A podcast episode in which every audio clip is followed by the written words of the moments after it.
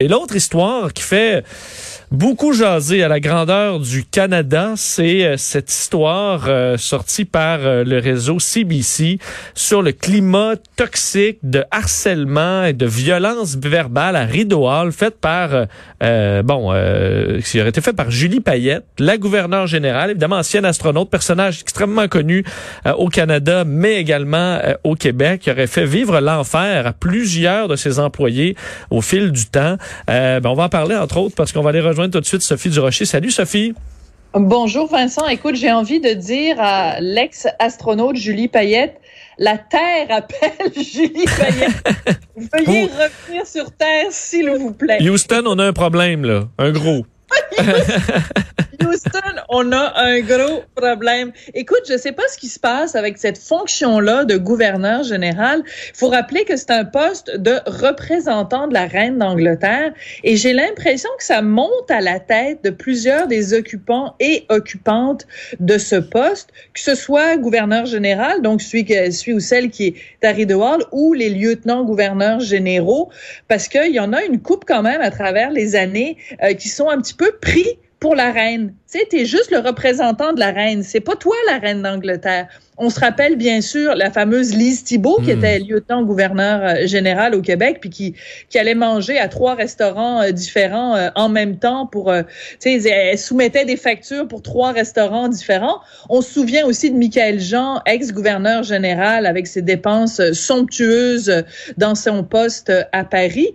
Mais dans ce cas-ci, le, Julie Payette, écoute, c'est euh, si on en croit en tout cas les témoignages, euh, c'est assez grave. Tu sais, crier après ton monde, euh, humilier les gens. moi, ce qui m'a fait beaucoup rigoler. Parce je, pense, je pense qu'on aura la même idée. Vas-y. Ben, c'est qu'elle passait son temps à euh, tester les gens sur leur connaissance ben en, astronomie. Mais je veux dire, c'est pas le, c'est pas tout le monde qui est un astronaute. Alors, juste donner un exemple. Oui, surtout, c'est un peu comme décroche, là. Rendu à faire des quiz surprises sur l'espace à tes employés pour, ben, pas, ben pas, en humour, là, vraiment pour essayer de leur faire comme, je t'ai eu, t'es pas, tu devrais savoir ça, ben bête. Là, à un moment donné, revient sur Terre.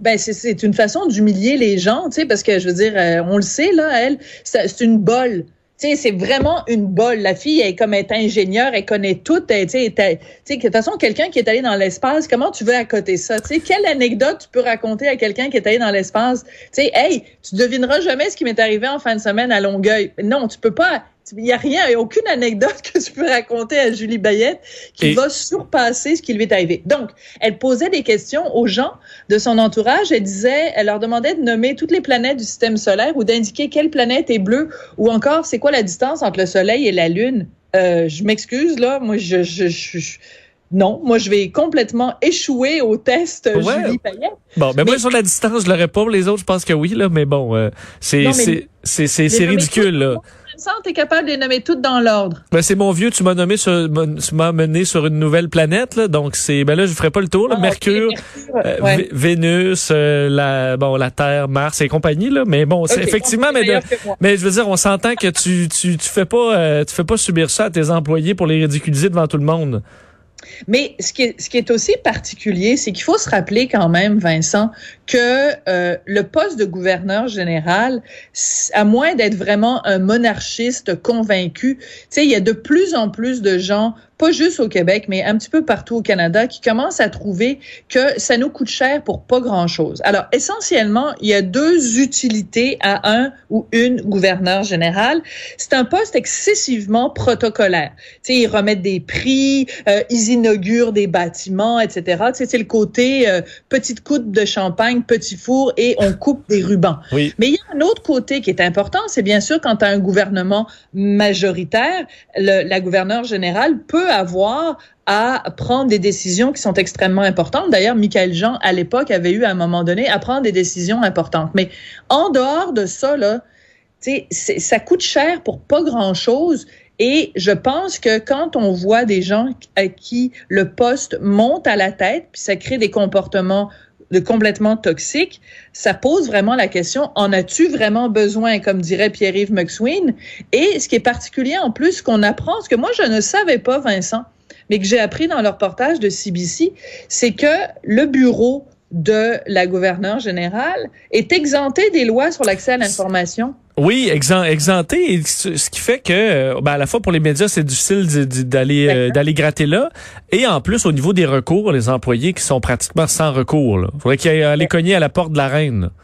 Ben, c'est ça de la reine, ou il faudrait que Justin Trudeau tape sur les doigts de Julie Payette, puis on s'est entendu que Justin Trudeau, en ce moment, il y a une coupe de rond sur le feu, euh, il y a une coupe de casserole en train de brûler, fait que c'est peut-être pas sa, sa, priorité. Mais ce que ça nous dit quand même, c'est que nous, on vit normalement dans un système où tout le monde est imputable. Tu sais, je veux dire, si tu commets des gestes, ben, il faut que les gens aient des recours envers toi, ou il faut que tu puisses faire preuve d'une certaine transparence. Et là, de voir que ce poste-là, qui est très bien payés. Euh, en plus, les gens qui sont gouverneurs généraux, ils ont une pension à vie non imposable non imposable. Donc, en ce moment, Michael Jean, Adrian Clarkson, tout ce monde-là continue à recevoir de notre argent à, nous et ne pas payer d'impôts dessus. Euh, ils ont un train de vie euh, princier.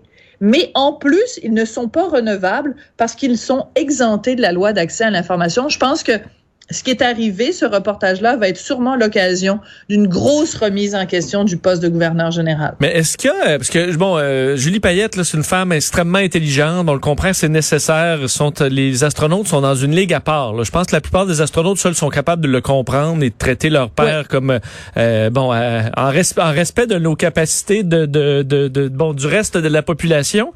Mais c'est, est-ce que Julie Payette s'est pas trompée sur le, le, le, mandat, dans la mesure où une femme aussi brillante, mathématicienne, pilote, peut-être qu'elle s'emmerde, mais ça, elle aurait dû le savoir, que c'est pas un travail qui demandait de performance, euh, de quotient intellectuel très élevé.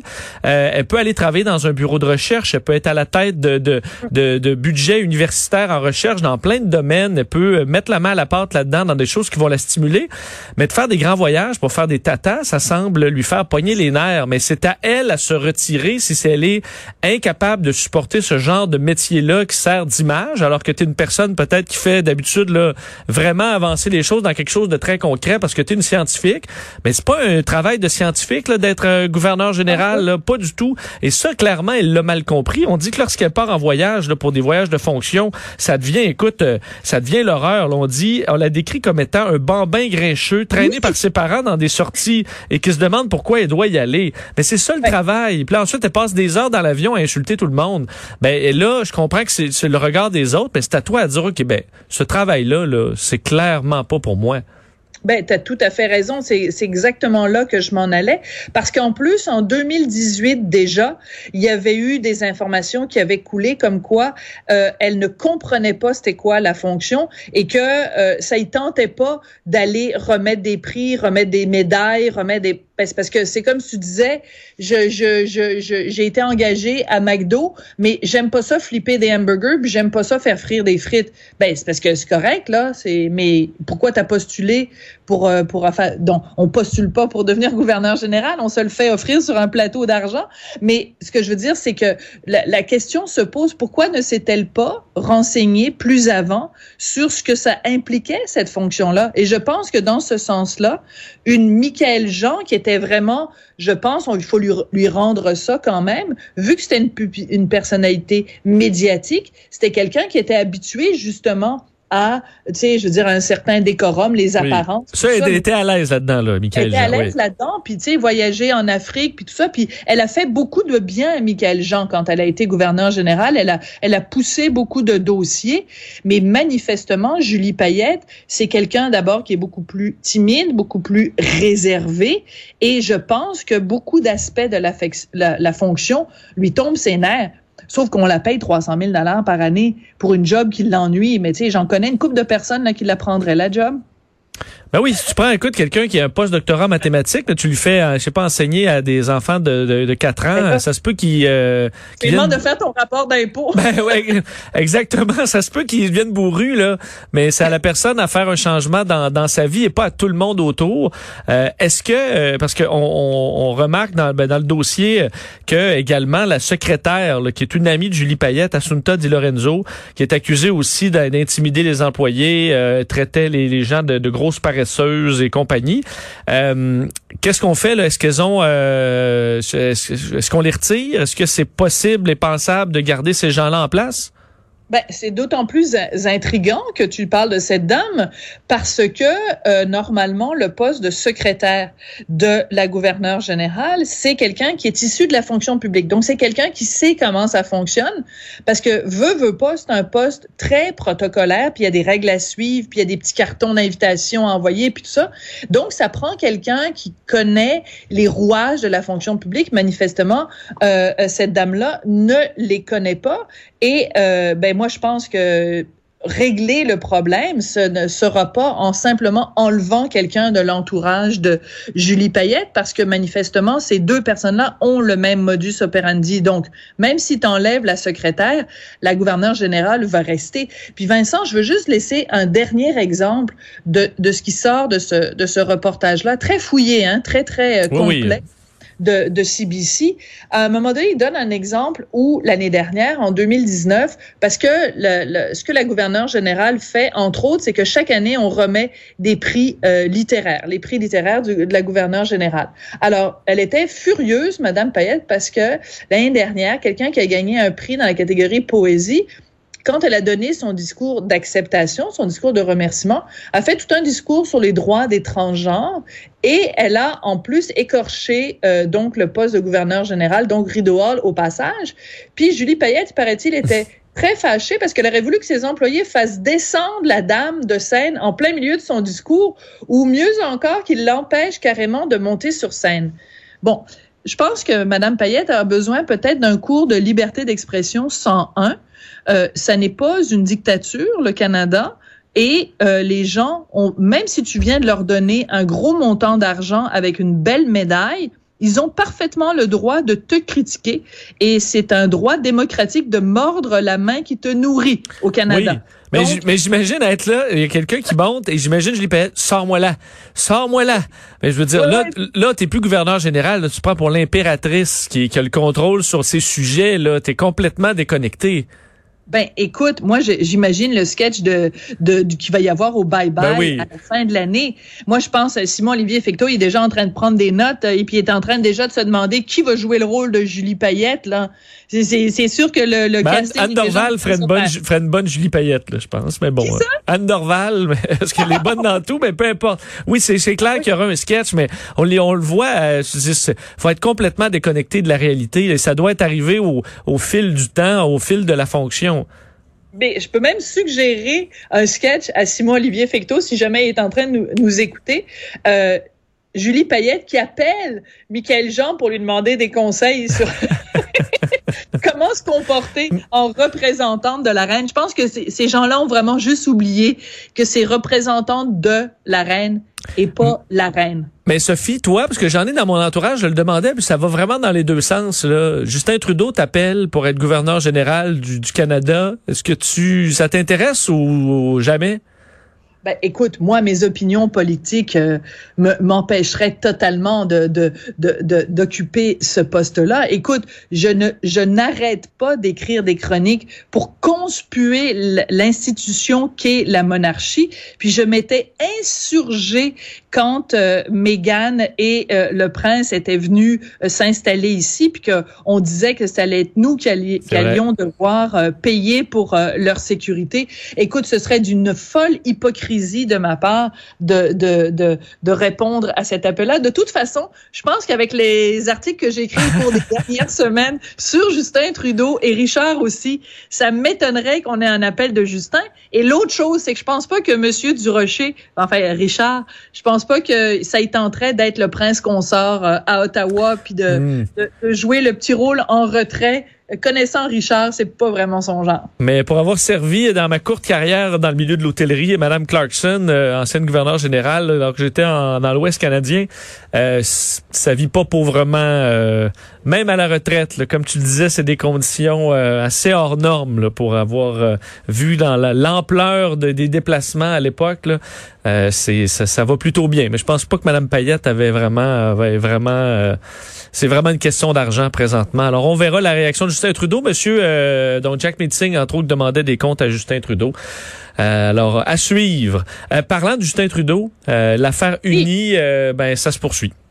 Ben, écoute, ça se poursuit parce que hier, donc, à Ottawa, il s'est fait euh, varloper, euh, pas seulement par les conservateurs, mais aussi euh, par le, le, le, NPD. En fait, tout le monde y est allé contre euh, Justin Trudeau. Et il y a une phrase quand même qui est assez, euh, assez particulière dans, dans le, le, texte qui a été écrit là-dessus. C'est que on se rend compte que le, le Justin Trudeau, bon, il y a un comité des finances qui siège en ce moment pour faire la lumière sur toute cette histoire-là.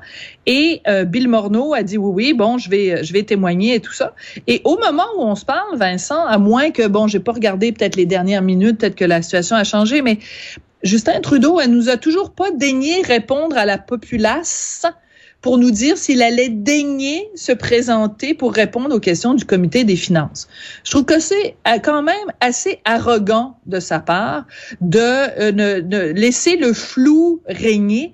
Je veux dire, quelqu'un qui a fait toute son, sa campagne en parlant de transparence, puis de, d'intégrité, puis tout ça, puis nous, on va parler aux Canadiens, puis la classe moyenne, puis tout ça il y, a, y, a, tellement de questions auxquelles on voudrait avoir des réponses. Il faut absolument que Justin Trudeau arrête de tourner autour du pot et là, il réponde aux questions du comité des finances sur euh, l'organisme We Charity. D'autant plus que, écoute, notre collègue Anne-Caroline Desplanques au journal régulièrement nous tient au courant de toutes les informations concernant cet organisme-là. Écoute, leurs finances sont dans un état pitoyable. Ils doivent 11 millions de dollars euh, à la banque.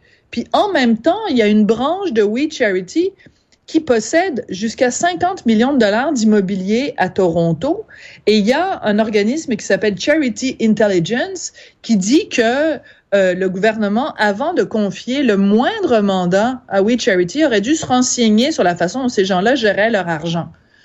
Fait que moi, j'aimerais vraiment là, que Justin Trudeau il descende de, ses, de, son, de son cheval, là, puis qu'il arrête de nous regarder de haut, puis qu'il réponde aux réponses aux questions du comité des finances. Oui, et d'ailleurs, dans ce comité, là, toute l'histoire de qui sort là, de, transmission de données personnelles de jeunes, donc We Charity qui aurait transmis des données personnelles de jeunes et d'enfants au Parti libéral du Canada à des fins électorales et aux entreprises privées à des fins marketing, c'est ce qu'un témoin euh, vient de dire devant le comité des finances euh, euh des communes. Alors, écoute, on n'a pas fini de parler de ce dossier-là, à mon avis. Et, euh, oui, plus, oui, plus ça sent mauvais. Ah oui, surtout si là il y a de l'aide électorale, euh, écoute, au Parti libéral au niveau des données avec une application là, qui s'appelle Track Your Impact.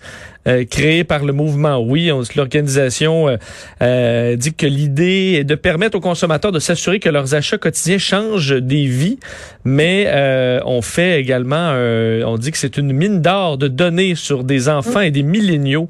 Alors, plus on gratte, effectivement, plus on en découvre. un mot, Sophie, sur Edgar Frutier, évidemment, personnalité bien connue depuis très longtemps au, Québec, mais qui est reconnu coupable finalement d'attentat à la pudeur.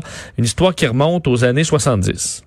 Écoute, c'est extrêmement touchant de lire euh, les euh, reportages, les dossiers de nos différents collègues euh, au palais de justice qui parlent du témoignage de ce de ce monsieur qui a maintenant plus de 60 ans, qui a donc témoigné contre Edgar Frutier qui a maintenant 90 ans et de se dire que ces faits-là qui remontent à si longtemps et que ce monsieur-là a eu le courage de dénoncer euh, quelqu'un qui est quand même une personnalité adorée des Québécois, Edgar Frutier, on pourrait penser que c'est quelqu'un vraiment au-dessus de tout soupçon.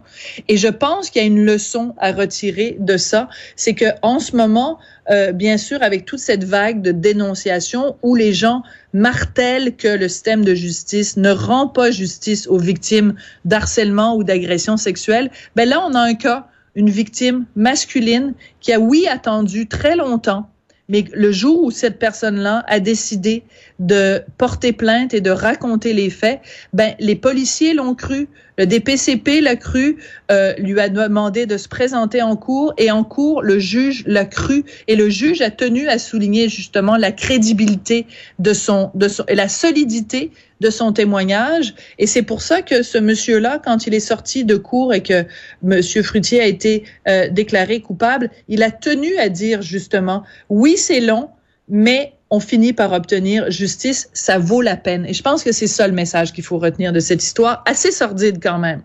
Oui, absolument. Même si ça remonte, euh, bon, il y a longtemps, ça enlève pas euh, le, le, drame parce que ces gens-là vivent avec cette boule-là euh, dans le cœur pendant pendant toute leur vie, malheureusement. Sophie, merci beaucoup. On se reparle demain. À demain. Je m'en vais manger une petite guidille au homard sur le quai ici ah. dans Charlevoix. Fait que je t'en donne des nouvelles demain. Tu tombes bien jaloux. Il fait ce qu'il fait beau dans Charlevoix aujourd'hui? Il fait un temps absolument magnifique. C'est gentil de le demander. C'est superbe. Bon, profites-en bien. On se reparle demain. À demain. Salut. Vincent Dessureau, Des.